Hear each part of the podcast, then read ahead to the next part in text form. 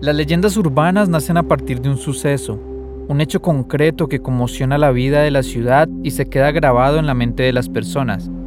Cada leyenda se alimenta de los rumores que se mueven, como un silbido, por las calles, avenidas, bares, cafés, parques, escuelas y pasajes de la ciudad.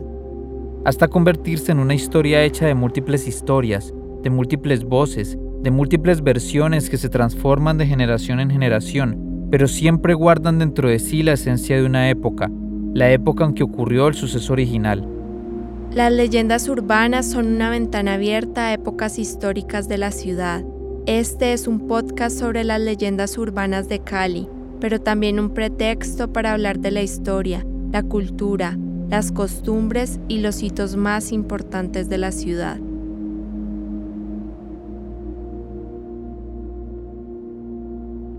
Las protagonistas de esta historia son Bellaní y Raquel. Ellas crecieron en el barrio La Isla, al nororiente de Cali y a lo largo de su vida presenciaron hechos sobrenaturales que con el tiempo se han convertido en leyendas urbanas. Cada barrio tiene su propia historia, su propio origen y sucesos que marcan la vida de quienes lo habitan. Cada barrio tiene, también, sus propios fantasmas. Bellani lo sabe por algo que ocurrió cuando su primogénito estaba por cumplir un año.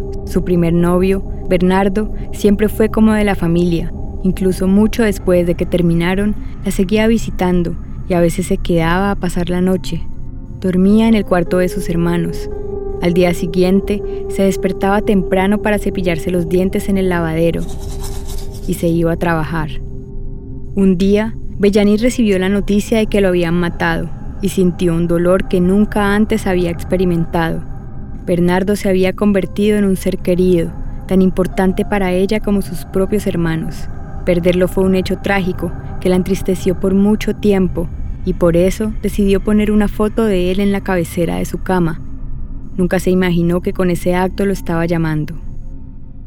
El barrio La Isla nació como asentamiento de migrantes desplazados por la violencia, pero como si se tratara de una condena o un destino inexorable, la violencia los persiguió hasta su nueva morada y se ha convertido en un rasgo característico del barrio. Se llama la isla porque en sus primeros años estaba ubicado entre dos ríos, el río Cali y el río Remolacha, que en realidad era el desagüe de una empresa de curtiembres. Cuando Bellaní estaba preparando la fiesta para el primer cumpleaños de su hijo, recibió una piñata y una bolsa de sorpresas como regalo de una amiga. Este detalle tiene un papel importante en lo que sucedería pocos días después. Estaba conversando con una de sus primas en la habitación cuando escuchó que alguien entraba a la casa. Su prima también escuchó cómo abrió, cerró la puerta y caminó por el corredor, pero al asomarse no vieron a nadie. Entonces corrieron a la habitación de su mamá, que estaba recostada en la cama, y desde allí las tres escucharon cómo ese alguien caminaba hasta el lavadero y se cepillaba los dientes, tal y como lo hacía Bernardo en vida. En ese momento, el fantasma pasó a la habitación de Bellaní Tomó la bolsa con las sorpresas y las piñatas y las arrojó al piso, así como al resto de las cosas de la habitación. Al entrar, conmocionada por el estruendo, Bellaní solo encontró humo blanco. Para entender por qué hay una migración tan grande hacia Cali, hay que fijarse en su ubicación geográfica. Cali es la principal ciudad de un valle gigantesco. Es plana, grande y de fácil acceso para los departamentos del eje cafetero, Quindío, Caldas y Risaralda, también para los departamentos del suroccidente y el Pacífico colombiano. Es natural que la población desplazada por la violencia de esos lugares elija Cali para empezar una nueva vida. Cuando no se cuenta con recursos, cuando no se tiene la certeza de un techo para pasar la noche, es mejor llegar a un lugar cálido, acogedor, donde el frío no se convierta en una razón más de adversidad. Es por esta tendencia que Cali tiene cientos de barrios similares a la isla, barrios que nacieron como asentamientos, con condiciones precarias, inseguridad, pobreza y violencia, mucha violencia. En este contexto murió Bernardo, el exnovio de Bellaní. Cuando vio las sorpresas, la piñata y sus cosas, todas tiradas en el piso, Bellaní entró para sacar a su bebé y sintió que la habitación estaba helada. El humo blanco seguía ahí. Entonces, su mamá le pidió que quitara la foto de Bernardo de la cabecera de la cama y le explicó que nunca debía poner en su cuarto la fotografía de una persona que había muerto, porque él entendería esto como un llamado. Bellani dice que esta es la experiencia sobrenatural más vívida que ha tenido. Alguien tuvo que mover los objetos, no podían arrojarse solos. Y además, su mamá y su prima también escucharon a los fantasmas, pero esa no fue la primera ni la última vez. A lo largo de estos años, durante las noches de insomnio, Bellani ha escuchado ruidos, aullidos y lamentos que no pueden ser de este mundo. Primero, cuando estaba en la dieta de su hijo, escuchó a la llorona. Resulta que la casa de Bellani queda a solo 30 metros del río Cali y la llorona, como todos sabemos, es un ser sobrenatural que camina por la ribera de los ríos y las quebradas. Bellani dice que hace un ruido espantoso, un ruido que le hiela la sangre a cualquiera. Por las noches también ha escuchado el sonido de cadenas que se arrastran por las calles de su barrio y que, según los rumores de los vecinos, le pertenecen al jinete sin cabeza, y ha escuchado, incluso, el graznido estremecedor del pájaro pollo. La vida del barrio La Isla no solo gira en torno de las leyendas urbanas y de la violencia, y en general los barrios populares no solo deben verse a través de sus problemáticas sociales, sino también a través de sus virtudes colectivas.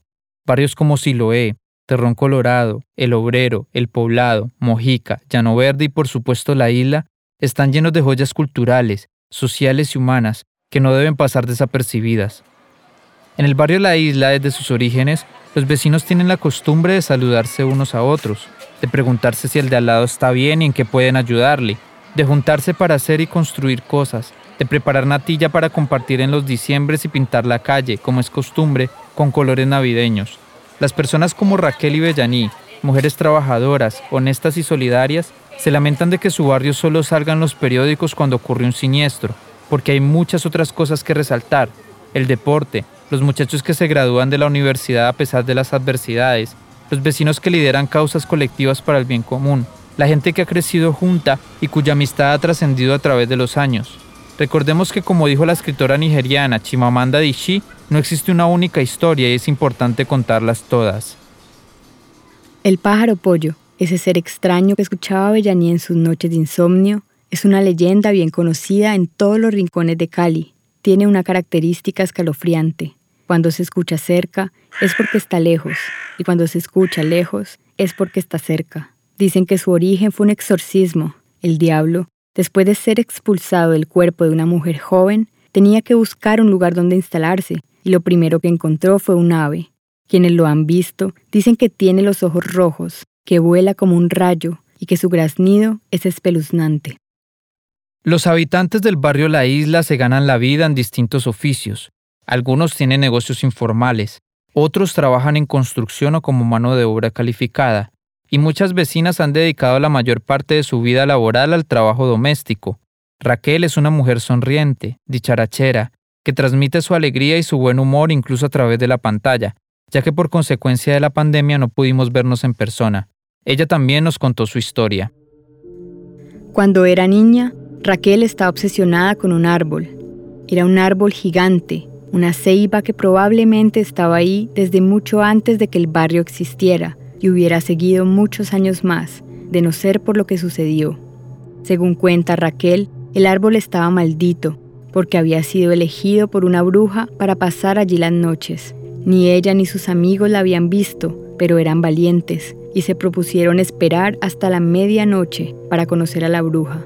Así fue, y cuando al asomar a la octava con 42, alcanzaron a ver un vestido negro en la copa del árbol, hicieron una algarabía que despertó a todo el barrio. Raquel dice que no pudo verle nunca la cara, pero sí el vestido negro y largo, lo cierto es que poco tiempo después cortaron el árbol y nunca se volvió a saber de la bruja.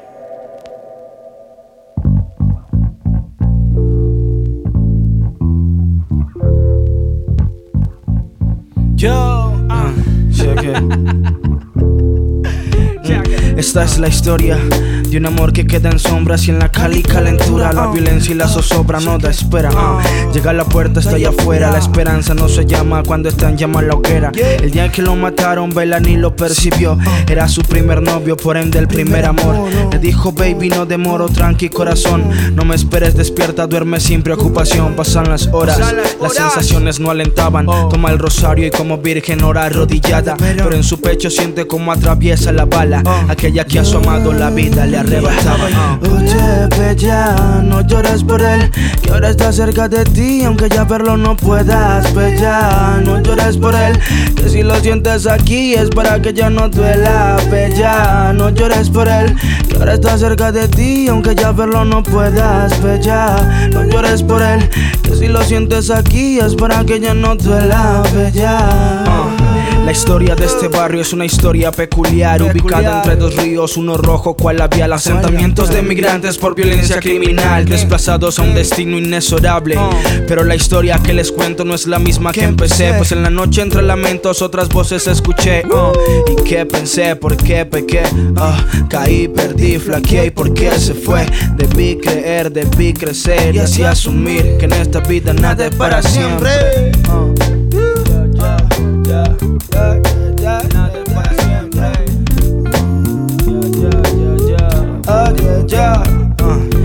Hola, vela, no llores por él, que ahora está cerca de ti, aunque ya verlo no puedas, bella. No llores por él, que si lo sientes aquí es para que ya no duela, bella. No llores por él, ahora está cerca de ti, aunque ya verlo no puedas, bella. No llores por él, que si lo sientes aquí es para que ya no duela, bella.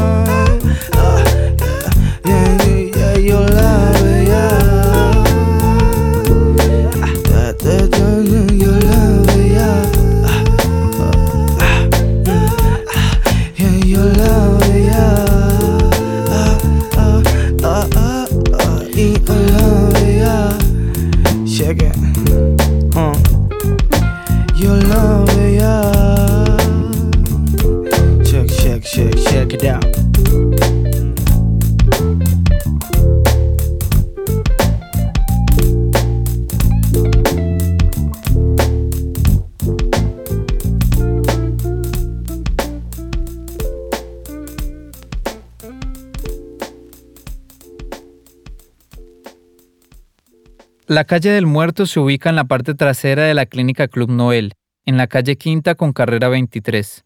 En ella se encuentra una escultura llamada Guerrero en Reposo, del artista Jaime Piedradita Rivera, que muestra un hombre recostado, pensativo. Varias personas piensan que se trata del muerto, a quien debe su nombre la calle. La escultura empezó a llenarse de peticiones y flores dedicadas al muerto. El Día de las Ánimas, cada lunes para algunos creyentes, Colombianos en todas las ciudades del país hacen recorridos por los cementerios, dejando regalos en las tumbas a cambio de pedir favores. Encienden velas, echan agua a los bustos, incluso susurran a oídos de las esculturas sus peticiones. Cada estatua tiene sus propósitos, algunas con la prosperidad y otras con la salud. En 1952 apareció muerto tirado en esa calle. Lo habían asesinado en el barrio Guayaquil y lo estaban moviendo pero cuando se hizo de día lo abandonaron allí. Antes se llamaba la calle de la Santa Infancia, pero con este suceso cambió su nombre. La romería que atrajo el primer muerto fue lo que ocasionó que se llamara la calle así, pues un muerto aparecido tirado por allí no era algo común en esos tiempos. Cali, según informes entregados por Medicina Legal, es la ciudad con la tasa de muertes violentas más alta del país.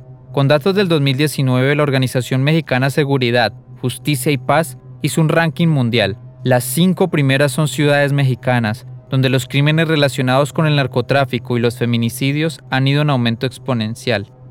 Entre las 50 primeras aparecen tres ciudades colombianas. En el puesto 26 se ubica Cali, en el 37 Palmira y en el 44 Cúcuta. Según el secretario de Seguridad de la ciudad, Muchos asesinatos tienen que ver con controles de territorio de microtráfico, una lucha de poderes a la que incluso se asocian nexos internacionales. También hay delitos relacionados con bandas dedicadas al hurto, sicariato, cobro gota a gota, extorsión y tráfico de armas. La escultura de la calle del muerto fue comprada al artista por el modelo que posó para ella, Iván Montoya, por la suma de 1.800 pesos colombianos y luego pasó a manos de su sobrina, Fanny Martínez, que la exhibía en el antejardín de su casa, en el barrio Colseguros, donde también algunas señoras le ofrecían oraciones.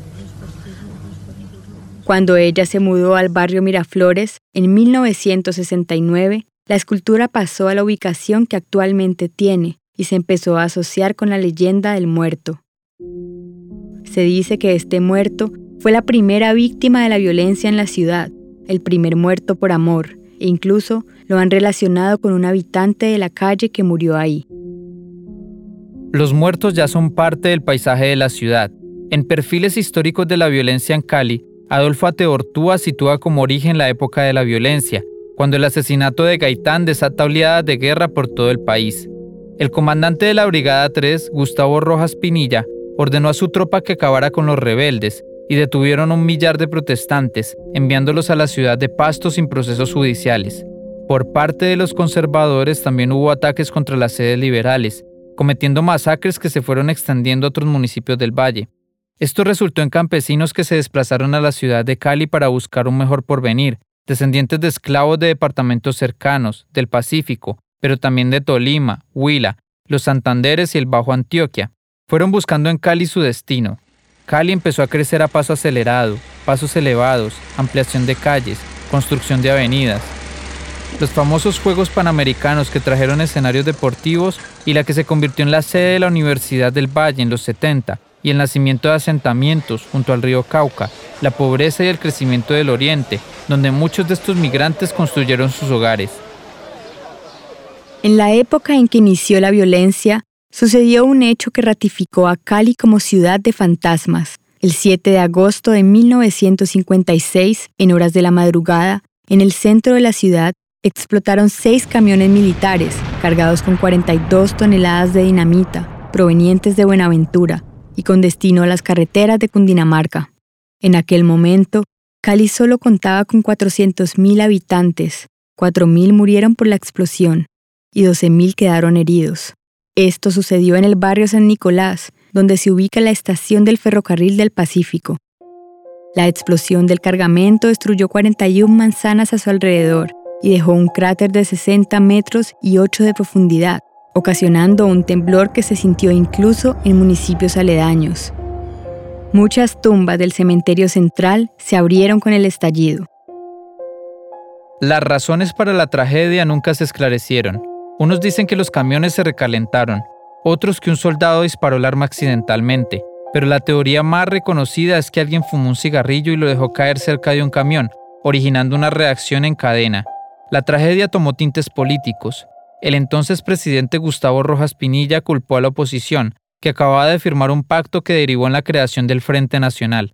Cali era una ciudad reconocida por ser opositora al gobierno de turno y el presidente llegó a titular a la explosión como sabotaje político. Los restos de la explosión fueron enterrados en fosas comunes y se instaló una cruz de hierro entre la calle 25 y 26 en honor a los muertos. Los sobrevivientes cuentan cómo todos corrían, no podían ir a ayudar. Restos calcinados caían unos sobre otros, olía a carne asada. El padre Hurtado, famoso por su ayuda a los sobrevivientes, Incluso pudo ayudar a una niña a nacer y la bautizó allí mismo, en medio de los escombros. Durante siete días, integrantes de organismos de socorro y voluntarios permanecieron en la zona de emergencia en labores de rescate. Los sobrevivientes permanecieron 15 días sin energía y sin agua. Como consecuencia de este suceso, la ciudad empezó su expansión hacia el norte, con barrios como La Flora, Santa Mónica y Versalles. El edificio venezolano, donado por el gobierno de ese país, se convirtió en el más moderno de la ciudad.